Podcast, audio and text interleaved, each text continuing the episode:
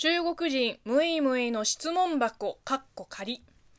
こんばんは。職業中国人のムイムイです。もうなんでこんなに暑いんだろう。さあ今日も暑さに負けずにお便りを読んでいきます。ラジオネーム天竺さんからいただきました。ありがとうございます。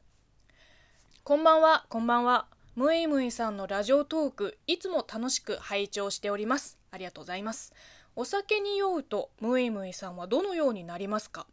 お酒で酔うと陽気になる人説教をする人愚痴る人理屈っぽくなる人服を脱ぎたがる人キスマいろいろな方がいます。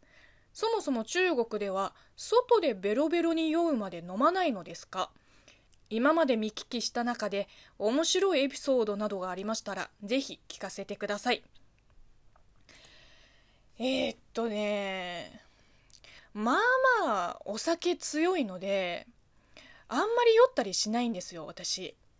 てか酔うまで無理に飲まない。特にね外でベロベロになるまで飲むことはしない、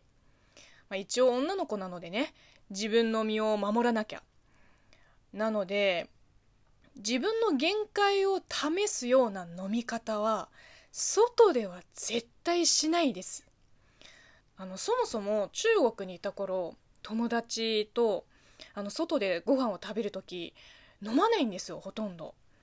飲むチャンスってまあ大体結婚式同窓会、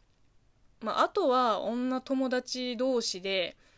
あのバーで酒を飲みながらこう人生とか結婚とかちょっとだけ重い話題をするあの大人の女子会ぐらいかな私の場合は。まあもちろん人によって車で来てるのに調子こいて潰れるまで飲む人もいれば全然飲まない人もいるからもう聞き飽きてるとは思いますけど一概には言えませんで私の場合は外で大人数で飲む時ちょっと酔いが回ってきたらまあ、いつもよりちょっとだけおしゃべりになりますね。まあ、それもあの相手次第ですけど、まあ、向こうが心を開いてくれれば、まあ、こっちも腹を割って話せます。まあ、普段よりは陽気ですかね。本当に飲みすぎると眠くなるだけで表変したりはしないです。今までの経験で記憶が飛ぶほど飲んだの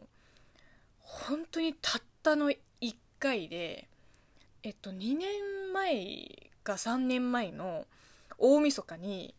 わこれ説明が必要だな。えっとですねあのうちはですね家族で食卓を囲んで賑やかにごちそうを食べながらテレビを見るとかこう爆竹を鳴らすとかこう正月っぽいことはほとんどやらないんですよ。でいつもだと父方のおばあちゃんおじいちゃんの家に母親も一緒で晩ご飯を食べに行ってでいい時間になったら自分の家に帰って私はだいたいゲームとか。で12時年が明けた瞬間は、まあ、基本寝てます。でこれが我が家のいつもの大晦日の過ごし方なんですけど、えー、3年前の旧正月はいつもと違っておじいちゃんおばあちゃんと一緒に父親のところに行きました。で父親の再婚相手の息子さんと娘さんとあと娘さんの旦那さんもいてあの最初に会った時からもう5年以上も経ってるのにあんまり話してなかったの。ほぼためなのに。で旧正月だしあの息子さんと娘さんの旦那さんがさあ飲むかってなってでこっちが「いや飲めるから付き合うよ」って言ったらこうすっごい盛り上がっちゃって。でご存知の方もいらっしゃると思うけど中国の酒の席で飲むたびに乾杯するし乾杯って言ったらこう飲み干すしペースがとにかく速いの。2時間だったかな4人であのワインを4本を開けたの。でワインはやっぱりハイペースで飲んじゃダメですね。もう身をもって知りました。食事が終わってこうやっぱり飲みすぎて気持ち悪くなってきて洗面所で盛大に戻しちゃったの。途中さあの洗面台にこう手をついたまま寝ちゃって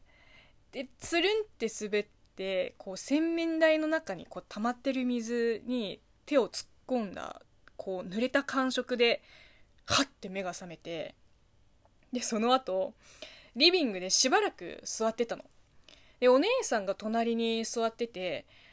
最近かな？お正月期間限定でアリペイっていうあの電子決済のアプリでなんかシールを送り合って5つぐらい集めるゲームが流行ってるらしいですよ。で私全然やらないけどお姉さんがじゃあ一緒にやろうよって私の持ってるやつを送るって言ってきて仕方ないなって思いながらアプリを開いて操作してたら眠くて落ちた。でしばらくリビングで片手で携帯を握りながら寝てた。で結局父親が起こしに来てあのちゃんと部屋に戻って寝たけどいやあれはひどかったね。珍しく泥酔して醜態を晒した3年前の私でございました。いや深く反省しております。やっぱりワインのガブ飲みはいけませんね、まあ、ワインじゃなくてもよくないけどもうだから限界をもう知っちゃってるから二度とあんなヘマはしません。皆様もくれぐれも飲みすぎないように。